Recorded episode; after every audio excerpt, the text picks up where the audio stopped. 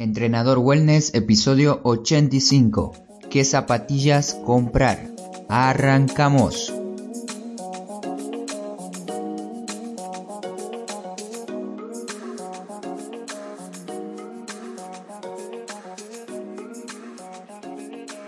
Muy buenos días para todos, bienvenidos otro día más Entrenador Wellness, este podcast donde vas a aprender realmente sobre entrenamiento, alimentación y lo fácil que es generar hábitos saludables para que puedas obtener la vida que te mereces.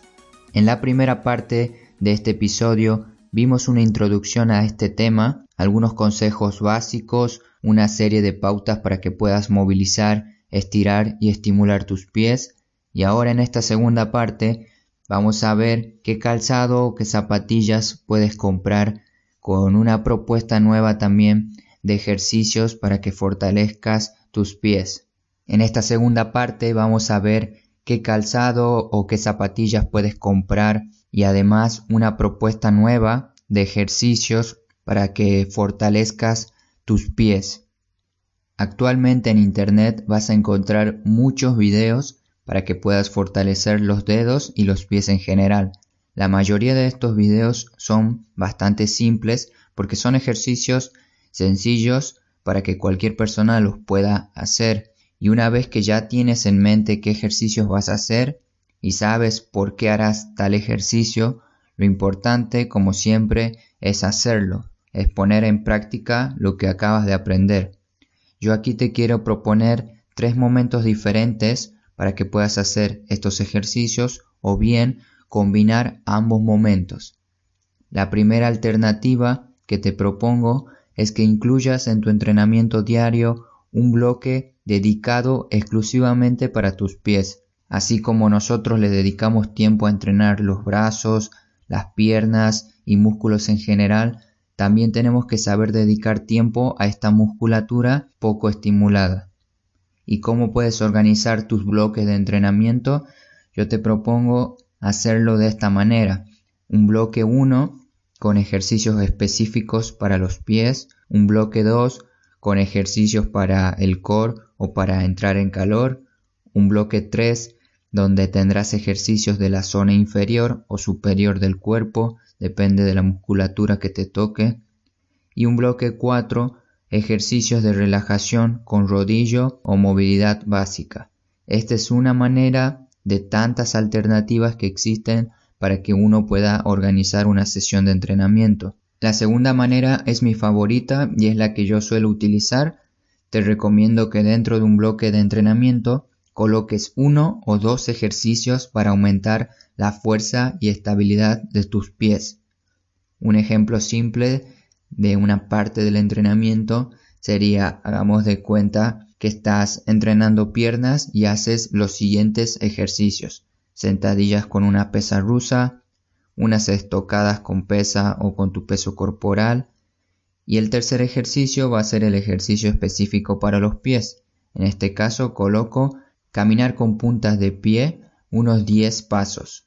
La tercera y última sería que coloques ejercicios sencillos que pueden ayudarte a la salud de tus pies a lo largo del día.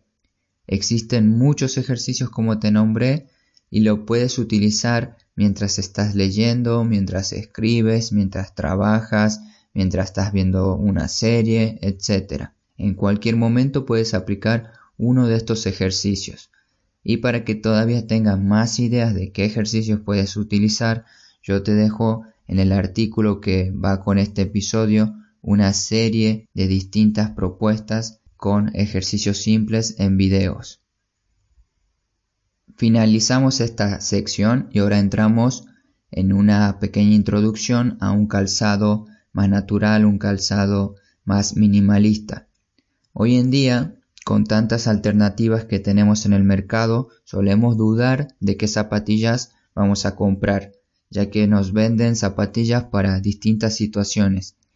Zapatillas para correr, zapatillas para caminatas, zapatillas para hacer zumba, zapatillas para entrenar al aire libre y otras zapatillas para entrenar en el gimnasio o para hacer CrossFit, entre muchas otras alternativas que puedes encontrar. La mayoría de todos los calzados modernos calzan justo contra la salud de nuestros pies.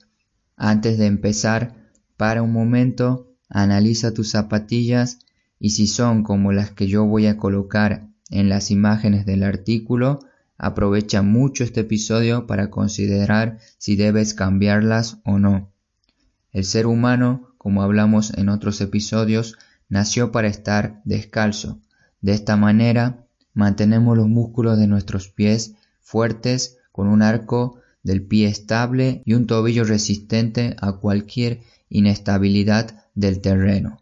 El calzado correcto debe permitir que tu pie actúe libremente, proporcionando un beneficio muy importante que es proteger la planta de tus pies. ¿Y qué es un calzado minimalista? Según la revista oficial de la Asociación Australiana de Podología y el Colegio de Podología del Reino Unido, tienen la definición oficial de calzado minimalista y lo definen como el calzado que proporciona una interferencia mínima con el movimiento natural del pie debido a su alta flexibilidad, baja caída del talón a los pies, peso y altura de la pila. Esta altura de la pila sería la cantidad de material que existe entre el pie y el suelo y la ausencia de los dispositivos de control de movimiento y estabilidad. La definición la tienes en la página para que puedas verla y leerla atentamente. Y la podología, por si no lo sabías, es una rama de la medicina que tiene por objeto el estudio, diagnóstico y tratamiento de las enfermedades y alteraciones que afectan el pie. Antes de pasar a las recomendaciones de distintos tipos de zapatillas y zapatos, veamos algunas características similares que deben tener para que sean bienvenidas a nuestras vidas. Si cumplen todas estas características, seguro conseguiste un par de zapatillas excelentes, las mejores zapatillas del mundo.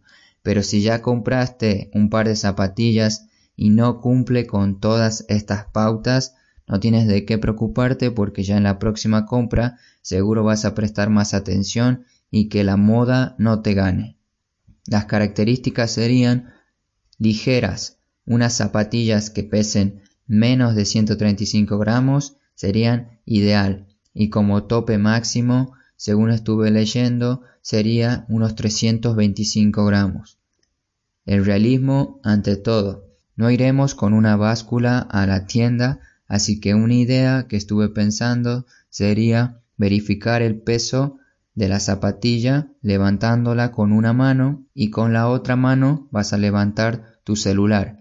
Si la zapatilla pesa aproximadamente como el celular, estaría perfecto y si la zapatilla pesa más que el celular, quizás no sea el calzado adecuado, y esto es muy relativo, pero puede funcionar.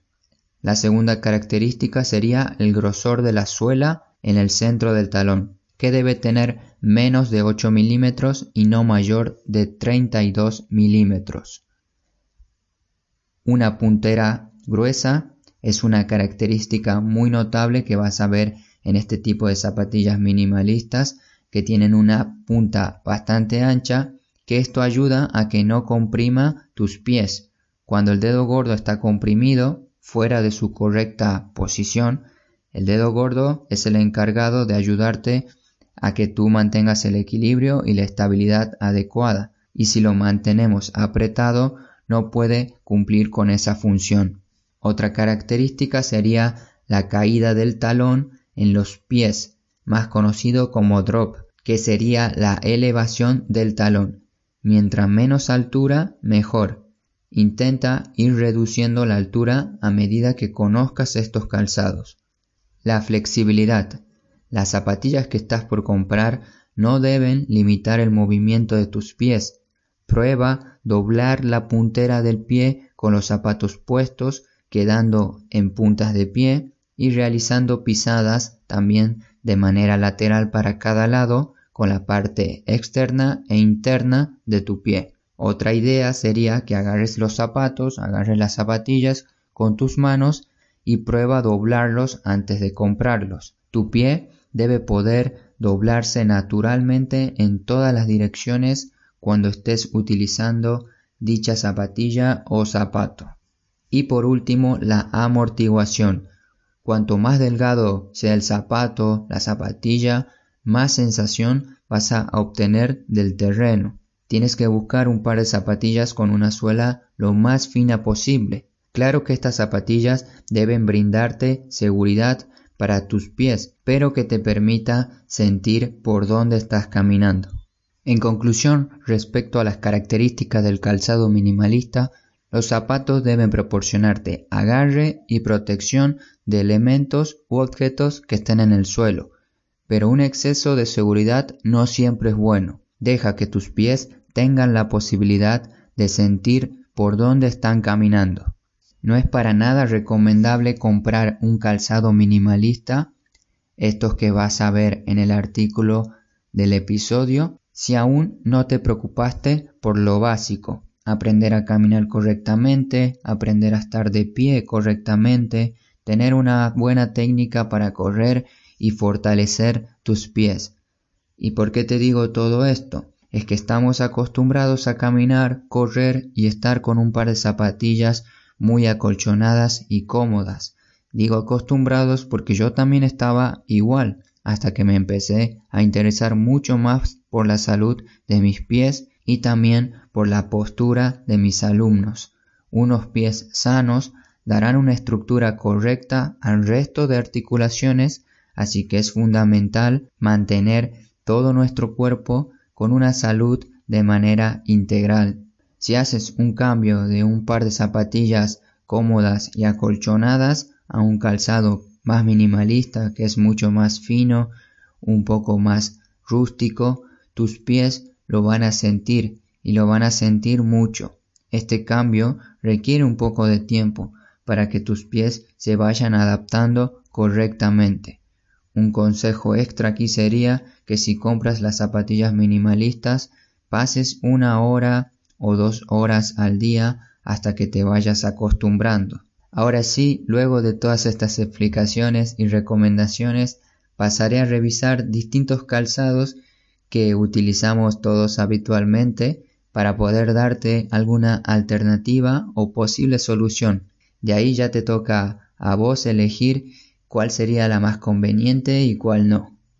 Utilizar tacones altos la mayor parte del día limitará el rango de movimiento del tobillo y cuando esto pase tu cuerpo empezará a compensar la falta de movilidad con ayuda de otras articulaciones, enviándote señales de dolor. Solo debes preguntarte qué tal es ese dolor de pies luego de pasar horas y horas con estos zapatos. Llegas a casa y no ves la hora de sacártelos. Además de acortar tus tendones e ir matando la movilidad de tus pies, Caminar regularmente con tacones altos empuja tu centro de gravedad hacia adelante, provocando una rotación de pelvis, hiperextensión lumbar, cuello adelantado, en resumen, una columna vertebral sobreextendida que va a traer bastantes problemas. Me gusta ver el lado positivo de las cosas, pero en este caso no tengo por dónde mirar, ya que los tacones alteran mucho la manera de caminar de la persona, la postura y los pies en general. Mi recomendación es que utilices lo menos posible este tipo de calzado, solamente la puedes utilizar en ocasiones especiales y si lo utilizas de manera habitual para ir a trabajar, una buena idea sería buscar alternativas a estos tacones altos. Quédate escuchando o leyendo en el artículo que algún calzado de los que voy a colocar aquí seguro te va a interesar. En cuanto a los hombres, seguro se preguntarán qué zapatos pueden utilizar para ir al trabajo, que sean también un poquito más formales. En este caso, les dejo un video de algunos zapatos que yo les recomiendo. Esto anterior en parte de zapatos un poquito más formales para situaciones de trabajo o salidas. En cuanto a las zapatillas para entrenar, si ustedes ingresan al artículo de este episodio, van a poder ver distintas opciones de menos a más recomendadas y recuerda siempre que esta es mi opinión personal.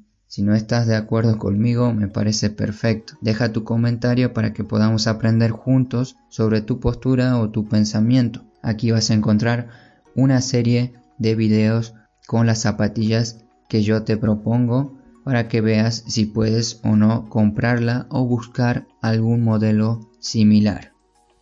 Como conclusión y despedida, espero que este episodio te haya servido. Si necesitas más información, dentro del artículo vas a encontrar videos e imágenes para que interpretes mucho mejor lo que te mencioné en el audio. Cualquier duda la puedes consultar aquí abajo en la sección de comentarios de mi web o de la plataforma de podcast que estás utilizando. Muchísimas gracias a todos de manera muy sincera. Les agradezco mucho que estén ahí del otro lado escuchando cada episodio cada fin de semana. Disfruta el fin de semana, sal a caminar, sal a moverte, sal a correr, sal a leer un libro en el parque, en definitiva, sal a disfrutar. Es algo que yo también voy a hacer. Voy a estar este fin de semana por Alemania, voy a conocer un poco la ciudad, a salir, a despejarme un poco y el lunes que viene empezar con mucha energía. Los espero el próximo viernes. Muchas gracias de nuevo por estar ahí del otro lado. No te olvides de moverte. Hasta pronto.